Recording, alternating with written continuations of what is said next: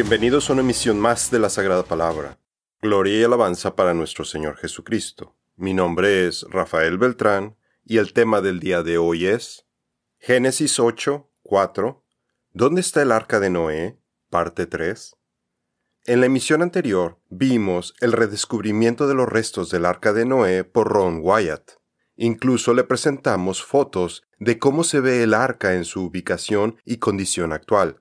Ahora hablaremos de cómo los hallazgos de Ron Wyatt despertaron el interés de otras personas, quienes fueron al lugar para investigar durante la década de los ochentas, corroborando la información que Dios le mostró a Ron, validando que estos son los restos del arca de Noé.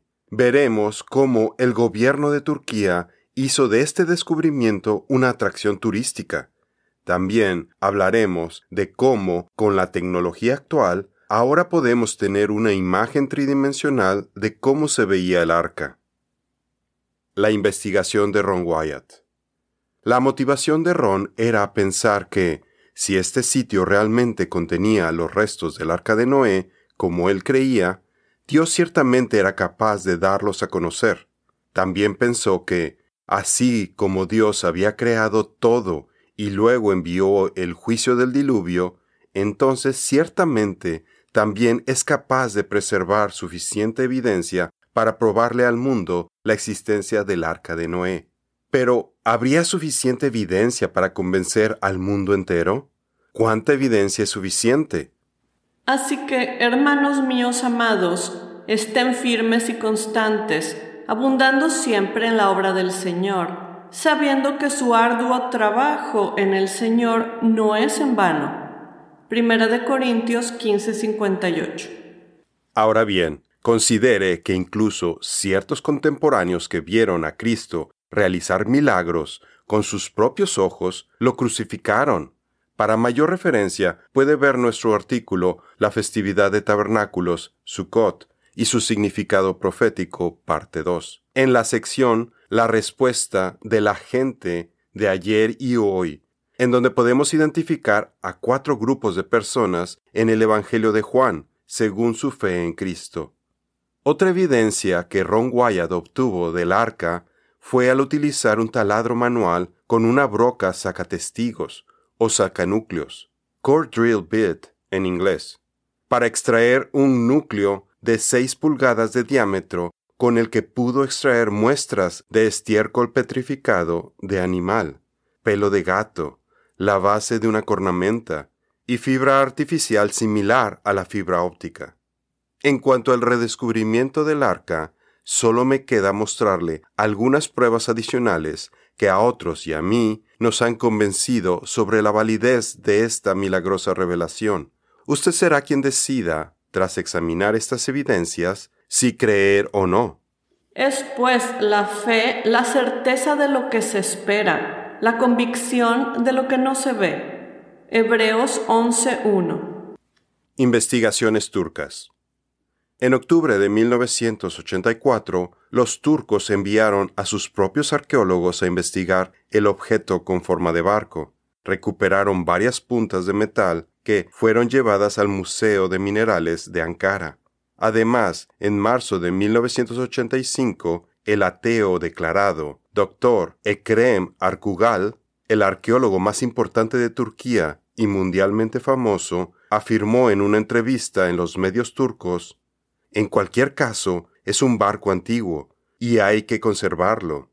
Cuando le preguntaron por qué pensaba que se trataba del arca de Noé, respondió, porque no hay otra explicación. El doctor Arkugal le regaló a Ron un ejemplar de su libro Ancient Ruins of Turkey, Antiguas Ruinas de Turquía, donde le escribió al señor Ron Wyatt, enhorabuena por el éxito de sus descubrimientos. Tú eres un Dios que hace maravillas. Has hecho conocer tu poder entre los pueblos. Salmo 77, 14. El doctor Salih Bayraktutan, profesor de geología de la Universidad Ataturk, declaró tenemos un objeto con forma de barco a una altura de dos mil metros, que no se produjo de forma natural. no hemos encontrado nada que refute la posibilidad de que se trata del arca de Noé. Además afirmó, se trata de una estructura hecha por el hombre, y con toda seguridad es el arca de Noé. El sitio está inmediatamente debajo de la montaña Yudí, nombrada en el Corán como el lugar de descanso del arca. Cuenten su gloria entre las naciones, sus maravillas entre todos los pueblos, porque grande es el Señor y muy digno de ser alabado. Temible es Él sobre todos los dioses. Salmos 96, 3 al 4. David Fasol une sus esfuerzos con Ron Wyatt. En su libro The Ark of Noah, el arca de Noé, David Fasol relata cómo en 1985 estaba investigando independientemente la ubicación geográfica del arca de Noé, utilizando los manuscritos de Veroso, el caldeo, de quien hablamos en Génesis 8.4, ¿Dónde está el arca de Noé? parte 1. Lo que Fasol descubrió es que por una mala traducción de la carta de Veroso, lo que se pensaba que era el detalle de unas dimensiones equivocadas del arca era en realidad la descripción de las coordenadas geográficas de la ubicación del arca, desde la ciudad de Persépolis, el centro geográfico durante el dominio persa. La ubicación que describía estaba a 32 kilómetros al sur del monte Ararat, precisamente el mismo lugar donde Ron Wyatt estaba haciendo sus descubrimientos en Turquía. Fasol hizo nueve viajes para corroborar sus descubrimientos. Te haré entender y te enseñaré el camino en que debes andar. Sobre ti fijaré mis ojos. Salmos 32.8. En 1986, Ron consiguió prestado un radar de penetración del suelo y Fasol operó el equipo con el que escanearon la superficie del arca. Esto les permitió superar la limitante que existe hasta el día de hoy por el gobierno de Turquía no está permitido hacer excavaciones en este sitio. Cuando los resultados fueron mostrados a Joe Rosetta, vicepresidente de GSSI, él dio una entrevista en el canal local donde dijo, No se trata de un objeto natural, los reflejos se producen demasiado periódicamente para que sea una interfaz de tipo natural. El arca de Noé se exhibe al público. Con los resultados del escaneo con el radar, miembros del Ministerio de Asuntos del Interior del Gobierno de Turquía e investigadores de la Universidad Ataturk, entre otros, declararon que esta formación en forma de barco contenía efectivamente los restos del arca de Noé. En junio de 1987, los ministros turcos oficiaron una ceremonia en la que presentaron el lugar investigado por Ron Wyatt, llamándolo Nuhum Gensi, el arca de Noé. El gobierno destinó los recursos necesarios para la construcción de un centro para visitantes y una carretera para llegar al lugar como una atracción turística. Ron Wyatt fue el invitado de honor y el gobernador de Agri le regaló a Ron un trozo de madera petrificada del arca que en ese mismo día desenterraron. Ron la analizó y encontró que la madera fue tratada con un proceso de laminación, pegando cinco capas de madera con el grano cruzado, para darle más fuerza que la que tiene la madera normal. Así que la palabra hebrea gofer no significa precisamente ciprés, sino que se refiere al tratamiento que se le dio a la madera utilizada para la construcción del arca de Noé, algo similar a lo que hoy llamamos madera de triplay. Puede ver más detalle en nuestro artículo Génesis 6 del 13 al 14, Dios ordena la construcción del arca, parte 1. Hazte un arca de madera de ciprés, gofer. Harás el arca con compartimientos y la cubrirás con brea por dentro y por fuera Génesis 6:14. Investigación de arcdiscovery.com. Kevin Fisher. Inspirado por las pláticas de Ron Wyatt, Kevin Fisher viajó a Turquía para corroborar la información de Ron. Tomó muestras y las analizó y encontró concentraciones de aluminio de 8%, más altas que las que Ron encontró. Entrevistó a Hassan Oser, el guardián del arca, quien ha vivido en la aldea cerca del arca y trabajado en el centro turístico desde que abrió. Él dijo, se veía una luz sobre el arca hasta que Ron Wyatt la descubrió. Después de esto, ya no la he vuelto a ver. No me sorprendería que el Señor tenga ángeles protegiendo los restos del arca para sus propósitos. Puede visitar el sitio web de Kevin para ver todos sus descubrimientos que corroboran que los restos del arca están presentes hasta nuestros días en arkdiscovery.com. Expulsó pues al hombre y al oriente del huerto del Edén puso querubines y una espada encendida que giraba en todas direcciones para guardar el camino del árbol de la vida. Génesis 3:24. Escaneos de resistividad de John Larson. En octubre del 2014, John Larson escaneó los restos del arca, utilizando la última tecnología de penetración profunda para generar imágenes en base a la resistividad del terreno. Este equipo tenía la resolución y la capacidad para escanear a una profundidad de 38 metros, y hoy en día es utilizado para la exploración profunda de petróleo y minerales. El escáner que utilizó Ron en los 80 estaba limitado a una profundidad de 8 metros, pero sus resultados se alinearon exactamente a los obtenidos por el equipo más moderno de Larsen, de esta forma, por primera vez fue posible ver la forma completa de la estructura tridimensional del arca, que aún permanece bajo tierra. Avances recientes en esta tecnología la han convertido en una herramienta eficaz para el campo de la arqueología. Clama a mí y yo te responderé, y te enseñaré cosas grandes y ocultas que tú no conoces. Jeremías 33:3 la siguiente imagen tridimensional muestra los resultados de resistividad penetrando 34.8 metros que John Larson y Randall Lee obtuvieron. Muestra el contorno del casco del arca que se ve por encima de la superficie del suelo. Con esta información pudo corroborar que la longitud del arca de Noé era de 157 metros, exactamente 300 codos. El ancho de 26.2 metros, exactamente 50 codos, y la altura del arca era de 15.7 metros, exactamente 30 codos, lo que coincide con la descripción exacta de la Biblia en Génesis 6.15. Puede visitar el sitio web para ver más imágenes de esta impresionante investigación en noahsarkscans.nz. Los principales puntos a considerar. Basándonos en las pruebas que tenemos hasta el día de hoy, le dejo a su consideración las siguientes 10 conclusiones para que pueda decidir si este descubrimiento realmente se trata de los restos del arca de Noé. Primero, los restos muestran que el arca tenía la forma de un barco, con una proa puntiaguda y una popa redondeada.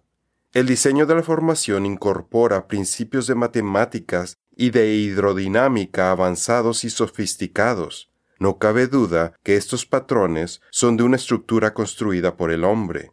No es una formación natural producida por una luz de lodo. Segundo, longitud exacta, según la descripción bíblica, de 157 metros o 300 codos egipcios.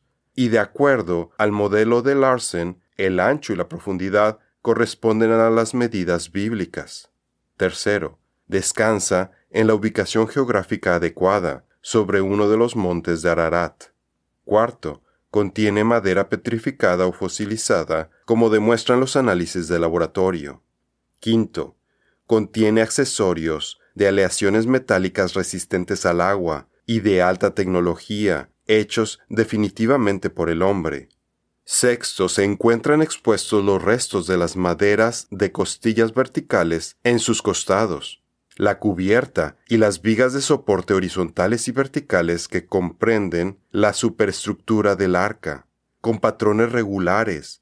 Los escaneos de radar muestran un patrón regular de maderas dentro de la formación del arca, revelando quillas, piezas de madera que van de popa a proa por la parte inferior del barco, en donde se asienta toda su armazón. sobre quilla, madero que sirve para consolidar la unión con las costillas, borda, mamparos, que son divisiones de compartimientos, cámaras de animales, sistema de rampa, puerta en la parte delantera derecha y un área central abierta para el flujo del aire a los tres niveles.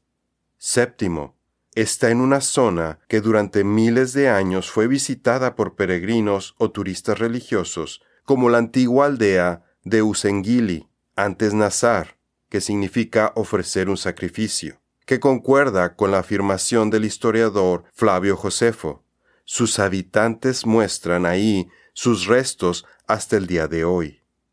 Octavo, está rodeada de montañas y pueblos con nombres antiguos relacionados con la desembarcación del arca, como el pueblo llamado Carga con más, que significa el cuervo no aterrizará. Las montañas con nombres como anclaje o nacimiento de los héroes, o la morada de los héroes, el juicio final y peregrinación voluntaria, porque a los tripulantes del arca se les denominaba héroes por haber sobrevivido al juicio final. Por eso, la montaña donde actualmente descansa el arca de Noé lleva por nombre Masher o Sesnakidag, el día del juicio final. Noveno, reconocida desde 1987 por el gobierno de Turquía como Parque Nacional del Arca de Noé y Tesoro Nacional. Décimo, fue encontrada por la oración de Ron al ir en el taxi y fue desenterrada por una serie de terremotos después de que Ron oró por este milagro. Y no perdonó al mundo antiguo, mas guardó a Noé, predicador de justicia, con otras siete personas, trayendo el diluvio sobre el mundo de malvados. Segunda de Pedro 2.5. Ataques al descubrimiento del arca de Noé. Satanás no va a permitir que la verdad se conozca así que constantemente ataca y confunde a las personas. Por eso han surgido innumerables ataques para desacreditar tanto a Ron como a los restos del arca que encontró. Los ataques más fuertes no provienen de la gente secular, sino de cristianos que tienen ideas preconcebidas y que no están dispuestos a cambiar sus creencias. Para ellos, el arca tiene que estar en el monte Ararat, sus restos deben de ser de madera el arca solo puede tener una forma rectangular y sus medidas deben de seguir el codo hebreo. Esto es entre los incrédulos a quienes el Dios de este mundo les cegó el entendimiento para que no les resplandezca la luz del Evangelio de la gloria de Cristo, el cual es la imagen de Dios. Segunda de Corintios 4:4. Sobre la estructura en forma de barco, se ha especulado que es una formación natural formada por una luz o avalancha de lodo, una antigua fortaleza mongola o un barco de placer hundido perteneciente a un rey de Persia, o incluso una réplica del arca de Noé construida por el emperador Constantino. Cualquier explicación parece buena para los que no pueden aceptar que se trate de la verdadera arca de Noé. Porque contra mí han abierto su boca impía y engañosa, con lengua mentirosa han hablado contra mí. Salmos 109.2 El arca de Noé apunta a Jesucristo. Como hemos visto, el arca de Noé es un simbolismo de Jesucristo, y los descubrimientos de Ron Wyatt nos muestran, una vez más, esta semejanza con la historia del redescubrimiento de los restos del arca, que en los últimos tiempos serán como en los días de Noé, porque estuvo enterrada para su protección, pero ahora la misma tierra la ha resucitado en las laderas del monte llamado el juicio final, Masher, como una señal del final de los tiempos. El arca de Noé cuelga ahí, herida por explosiones de dinamita de los incrédulos, atravesada por su costado por un gran peñasco, rechazada por los mismos que la buscan. Si esta historia no lo convence de que estos son los restos del arca de Noé, entonces no sé qué lo pueda hacer. Pero uno de los soldados le traspasó el costado con una lanza, y al momento salió sangre y agua. Juan 19:34 podemos ver claramente cómo el Eterno planeó este descubrimiento al utilizar a Ron Wyatt. Él puso en su corazón el deseo de viajar 18 veces a una región bastante peligrosa de Turquía y después de 10 años probó que estos son los restos del arca de Noé. ¿Cuántos cristianos conoce que inviertan tanto esfuerzo y dinero para el ministerio que el Señor les ha dado? No sé usted, pero toda esta evidencia, tanto física como espiritual, me lleva a creer que esta es el arca de Noé. Quizás hay personas que necesiten que se encuentre una placa que diga hecha por Noé e hijos, o que el mismo Noé resucite para avalar que estos efectivamente son los restos de la embarcación que él construyó. Sin embargo, habrá gente que ni con todo esto se convenza de este maravilloso descubrimiento. Por eso Jesucristo nos dice que algunas personas nunca creerán, incluso si uno resucite de entre los muertos. Abraham le dijo, A Moisés y a los profetas tienen, que los oigan a ellos. Él entonces dijo, No, padre Abraham, pero si alguno de los muertos va a ellos, se arrepentirán. Pero Abraham le dijo, Si no oyen a Moisés y a los profetas, tampoco se persuadirán aunque alguno se levante de los muertos. Lucas 16, 29 al 31. Esto es todo por el día de hoy. Los esperamos en nuestra siguiente misión. Que Dios los bendiga.